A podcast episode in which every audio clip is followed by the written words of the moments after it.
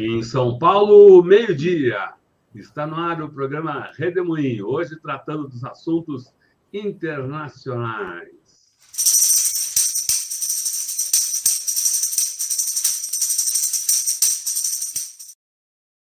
Gilberto Maringoni, seja muito bem-vindo a mais esse Redemoinho. Gilberto Maringoni é professor de Relações Internacionais da Universidade Federal do ABC e conta para gente, Maringoni, a esquerda está toda festejando a Colômbia, o que, que, que a gente deve pensar sobre essa vitória histórica? Olha, nós estamos tendo uma semana. Olá, Eleonora, olá, Rodolfo, olá todo mundo que está nos, nos assistindo. A gente teve essa vitória maiúscula na Colômbia da esquerda, né? E para não dizer que a gente só se fixa na Colômbia, nós tivemos na França um desempenho também surpreendente da esquerda, do, do da nova União Popular, liderada pelo Jean-Luc Mélenchon, também um desempenho muito bom nas eleições parlamentares francesas. E a gente está no mundo, se a gente for abrir o nosso foco aqui também para a América Latina, no décimo dia de greve geral, uma convulsão social muito séria no vizinho Equador. Mas vamos centrar na, colônia, na Colômbia, que a, que a esquerda teve um desempenho realmente espetacular, inédito e surpreendente. Não surpreendente nesse ano, nesse primeiro e segundo turno, porque a vitória do Gustavo Petro já se desenhava desde a primeira volta há três semanas, no dia 29 de maio. Mas é preciso dizer que uma vitória da esquerda num, partido, num país com o nível de violência política da Colômbia é algo realmente espetacular. Eu não quero exagerar, não quero parecer panfletário, mas se a gente olhar para trás e ver os números, nós vamos ver o seguinte: esse é um país que assassinou cinco candidatos a presidente da República desde 1948. Então, há 73 anos, mais ou menos um, um, quase um por década. 60 ativistas, 60 manifestantes foram mortos naqueles grandes atos de protesto entre abril e junho de 2021 mortos pela polícia e pela repressão do Exército.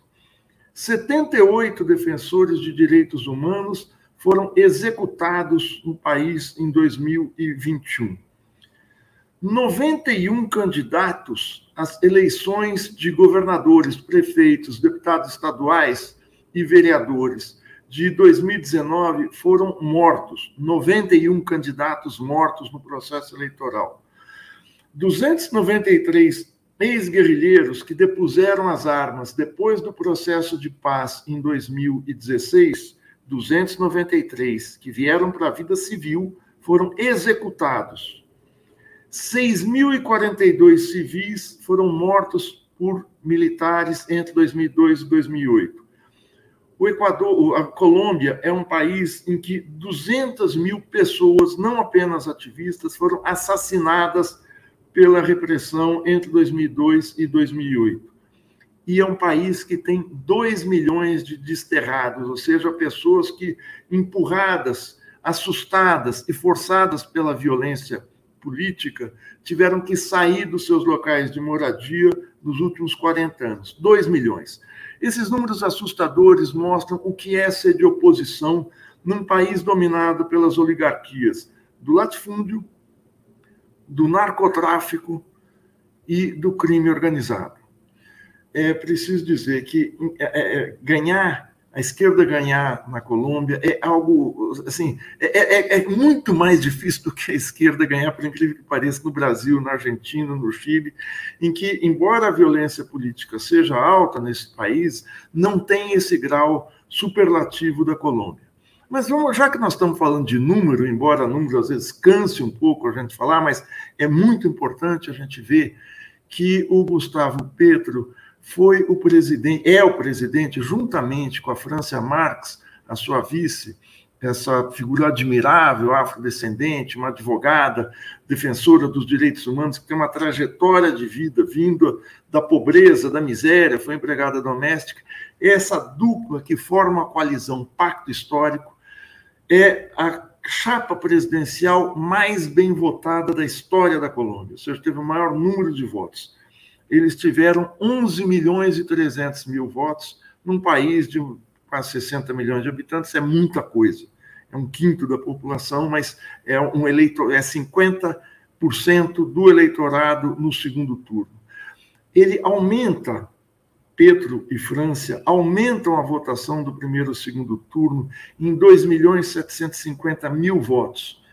E vai dizer o seguinte: a Colômbia é um país em que o voto não é obrigatório. A gente já falou aqui 45% do eleitorado decidiu ficar em casa no primeiro turno das eleições em 29 de maio. É muita coisa, mas é o índice mais baixo do século. A gente teve, chegou até em 2010, 57%, ou seja, mais da metade da população não foi votar no segundo turno das eleições. A gente só teve uma abstenção menor em 1998, com um índice de 37%. Mas nesse século, essas eleições são as mais baixas. Nesse segundo turno, se reduziu o número de pessoas que não quis votar, de 45% para 42%. 3%, ou seja, 1 milhão e 300 mil pessoas, decidiu exercer o seu direito democrático de escolher o presidente da República. E essa diferença dessas pessoas que se animaram a ir votar é que possibilitaram essa vitória do Petro e da França. Por quê? Porque é nesse. Você tinha um candidato, existia na Colômbia, o, o Rodolfo Fernandes, que se colocava como o candidato da antipolítica. Eu não sou político, eu sou gestor. Todo mundo conhece bem essa história aqui no Brasil. Ele tanto falou da antipolítica, ele foi para Miami se dizendo ameaçado de levar uma facada, olha só, mais uma vez uma facada, tentando fazer uma chantagem sobre a população de que ele estaria sendo vítima da violência política da esquerda. Ele se retira e, e se coloca contra o processo eleitoral na prática, que o eleitorado decidiu não votar em quem é contra o processo democrático. E a vitória do Petro é, nesse quadro é algo realmente um feito que deve ser saudado, não só pela esquerda, mas como um feito democrático muito expressivo na quarta maior economia da América Latina. Primeiro é o Brasil, segundo é o México, terceiro a Argentina e quarto a Colômbia. Um país decisivo na geopolítica continental, ele fica na ponta, na saída da América do Sul para a América Central, ali junto do Panamá, e sempre foi uma peça de articulação decisiva para as políticas de Washington na região. Tinha gente que dizia que a Colômbia, pelas sete bases militares, seria um porta-aviões dos Estados Unidos estacionado aqui no continente. O Gustavo Petro comemorou a sua vitória no domingo à noite, numa gigantesco, num gigantesco auditório no centro de Bogotá, chamado Arena Movistar um lugar para 14 mil pessoas, uma capacidade plena, mas que a gente olhando nas câmeras, tinha muita gente em pé, muita gente amontoada, possivelmente tivesse até mais. Ele faz um discurso de 43 minutos e no meio solta uma frase surpreendente. Ele diz o seguinte: ele é um candidato de origem socialista, de origem de esquerda, anticapitalista, diz: nós vamos desenvolver o capitalismo na Colômbia. E faz uma pausa e todo mundo fica um pouco espantado com aquele vamos desenvolver o capitalismo na Colômbia. A pausa dura alguns instantes e ele completa a frase. Nós faremos isso não porque adoremos o capitalismo, mas porque temos a necessidade de superar a pré-modernidade, o feudalismo e os vários tipos de escravismo vigentes na Colômbia. Essa frase, que parece um aceno à direita, também é uma crítica contundente ao atraso, às relações brutais de trabalho, às imposições do latifúndio e das oligarquias locais diante da população colombiana. Então, é um aceno que, na verdade, não é um aceno, é uma crítica. Nós queremos é chegar ao capitalismo para superá-lo. É, a vitória do, do Petro a gente deve, deve agora ver o que, que o Petro vai fazer no país, qual é, quais são, qual é o projeto, quais são as perspectivas. Eu procurei essa semana, eu li o programa do Petro e da França, é um programa muito interessante, é um programa que busca fortalecer programas sociais, é, é, busca resolver o problema da dívida social, colocar o Estado como indutor de um processo de industrialização para que retire a Colômbia de, um, de uma condição de exportador de commodities e de produtos primários.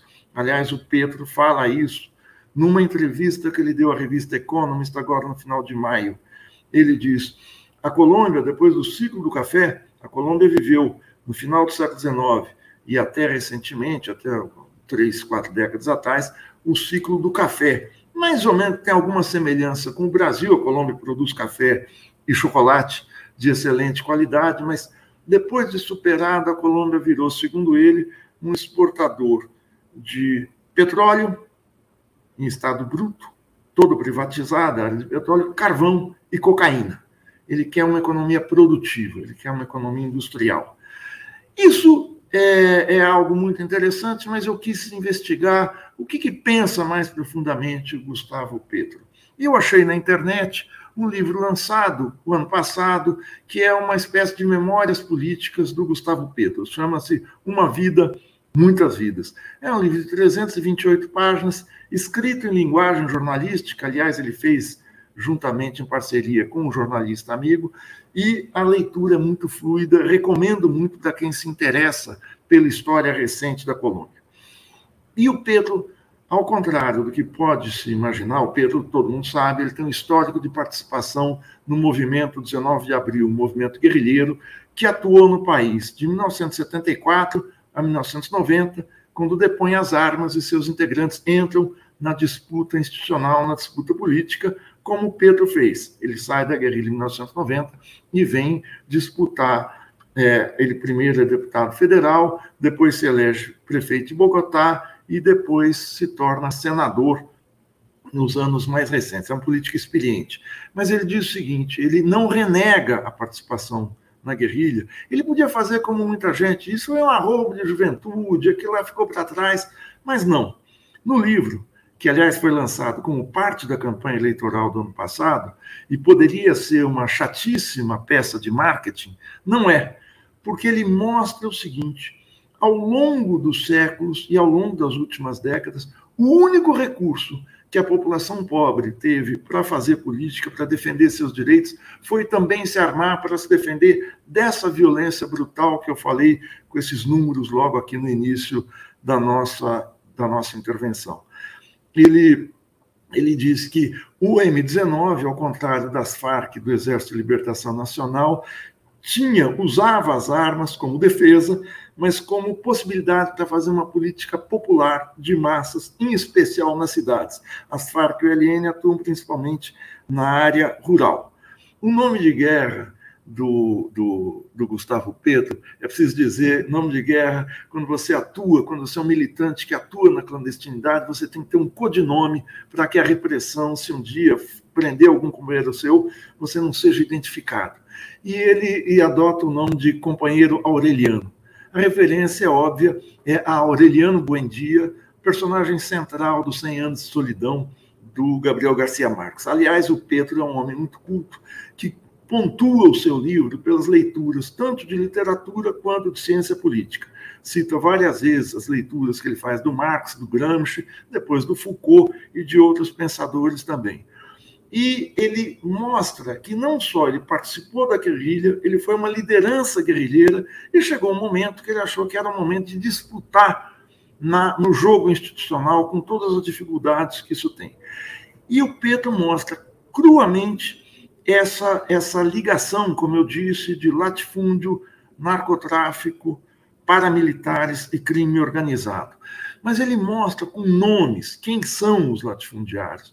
Mostra como em Antioquia, um estado central, uma, um departamento central, que é o departamento de onde surge Gustavo Uribe, nos anos, no início dos anos 2000, que ali se organiza uma facção mais política do, dos grandes senhores de terra, em aliança junta, justamente com esses exércitos privados, armados, e o narcotráfico. Eles adquirem tanto poder que chega uma hora que decidem ter um candidato a presidente. E o escolhido é um filho de um latifundiário, que é justamente Álvaro Uribe, que faz uma política de terra arrasada e aumenta os índices de violência de uma maneira inédita na Colômbia. É um político de extrema-direita que que exerceu seu mandato presidencial entre 2002 e 2010, fez seu sucessor Juan Manuel dos Santos, que depois se afasta dele, faz seu sucessor mais um mais um de sua linhagem, que é Ivan Duque, o atual presidente da Colômbia, que também é um político de extrema-direita, e o uribismo, a extrema-direita, entra em crise, e isso o Pedro mostra muito bem no seu livro. E lá ele detalha essa questão da economia pré-moderna, naquela frase do discurso que nós queremos fazer avançar o capitalismo na Colômbia. Mostra que a precariedade, que a economia informal, que a miséria, gera uma situação propícia para a expansão do crime organizado, porque os jovens pobres, sem perspectiva de trabalho, sem perspectiva de futuro, é que vão engrossar os exércitos privados dos grandes latifundiários numa situação semelhante à das milícias aqui no Rio de Janeiro. É uma economia, segundo ele, com baixa produtividade, baixa geração de riqueza e que se retroalimenta, ou seja, ela se reproduz justamente com a reprodução da miséria. É esse, é, é, é, essa, essa, esse entrelaçamento de máfias que entrou nos anos 2000 no mundo político com a ascensão de Álvaro Uribe.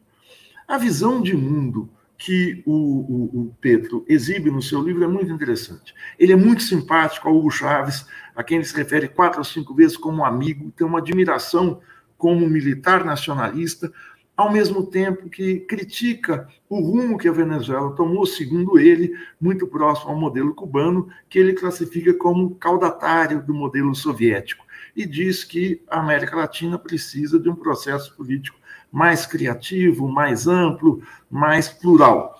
Claro que ele está levando em conta as condições objetivas da América Latina, mas ele tem uma admiração profunda pelos programas sociais de Cuba, especialmente em saúde e em educação, e coloca a sua diretriz como uma social-democracia com transformações sociais reais. Aliás, ele diz que o M19 não procurava fazer o socialismo, construir o socialismo, mas construir uma república democrática com direitos, uma espécie de, ele chama, pegando as tradições latino-americanas, de populismo armado. E ele mostra, e claro, aí é uma construção do livro, uma coerência com o seu programa, com a sua trajetória anterior. Para a gente finalizar, naquela, revista, naquela entrevista que eu citei da revista Economist, o Gustavo Pedro coloca o seguinte: o que, que ele quer em especial na Colômbia, para além dessa consigna de paz, direitos e proteção ao meio ambiente. Ele quer uma reforma tributária que taxe as grandes companhias petroleiras, são todas privadas, como eu falei, que taxe os dividendos dos ricos e que cada peso arrecada dois pesos arrecadados, um vá para o pagamento da dívida e um para os programas sociais. É preciso ver como isso pode se desenvolver. Pode ser muito positivo, mas pode também atar o governo Pedro a uma situação de um fiscalismo muito estrito que que pode comprometer a sua administração. No Congresso, o partido Pacto Histórico tem uma representação pequena, embora seja a maior agremiação na Câmara e a segunda maior no Senado, ele tem pouco menos de um sexto da representação dos assentos em cada caso, o que vai obrigá-lo a negociar com partidos de centro e direita, e a ginástica a ser feita aí vai ser muito grande, num parlamento, repetindo, dominado também pelas máfias locais. Por fim, resta ver como é que vai ficar o casamento estreito que a Colômbia teve e sempre teve com os Estados Unidos. Resta saber se vai ser, se vai haver um divórcio e se esse divórcio vai ser consensual ou litigioso. Torcemos aqui para que a Colômbia viva melhores dias. Muito obrigado, gente. Legal, Marigoni. Só para lembrar, e as Forças Armadas não falaram um pio né, nessa história toda não. aí. Não, que, que tinham ameaçado o Petro é. durante a campanha e agora estão pianinhas, pianinhas. Esperemos que continuem assim. Exatamente. E o Rodolfo Fernandes reconheceu a derrota logo nas, nas primeiras horas, né? Então, bons sinais. São, são sinais positivos nesse momento aí que muitos que... temiam aí uhum. que houvesse algum, uma confusão maior, né? O Rodolfo Fernandes não fez mais que obrigação. A gente se espanta aqui no Brasil porque o Bolsonaro dá cada vez mais sinais de que não só não vai aceitar, como quer virar a mesa no jogo eleitoral. Legal. Maringoni falou aqui com a gente nesse programa Redemoinho, que é um programa que nós transmitimos aqui no Tutamed, segunda a sexta-feira sempre ao meio-dia, cada dia com um tema específico. O professor Maringoni trata das questões internacionais. Amanhã nós temos a estreia aqui no, no Redemoinho, na coluna Poder e Mídia, da doutora em comunicação Ângela Carrato, que é professora da Universidade Federal de Minas Gerais e uma observadora arguta, atenta dos que acontece aí no terreno da imprensa, da televisão, da vida política do país. Acompanhe a estreia aí, então, da Ângela Carrato, visite aqui o Redemoinho e o Tutameia. Marigone, muito boa tarde, grande abraço, grande abraço a todos vocês que acompanharam o programa e que seguirão conosco pela internet afora. Tchau, pessoal, tchau, tchau. boa tarde. Tchau, tchau. tchau.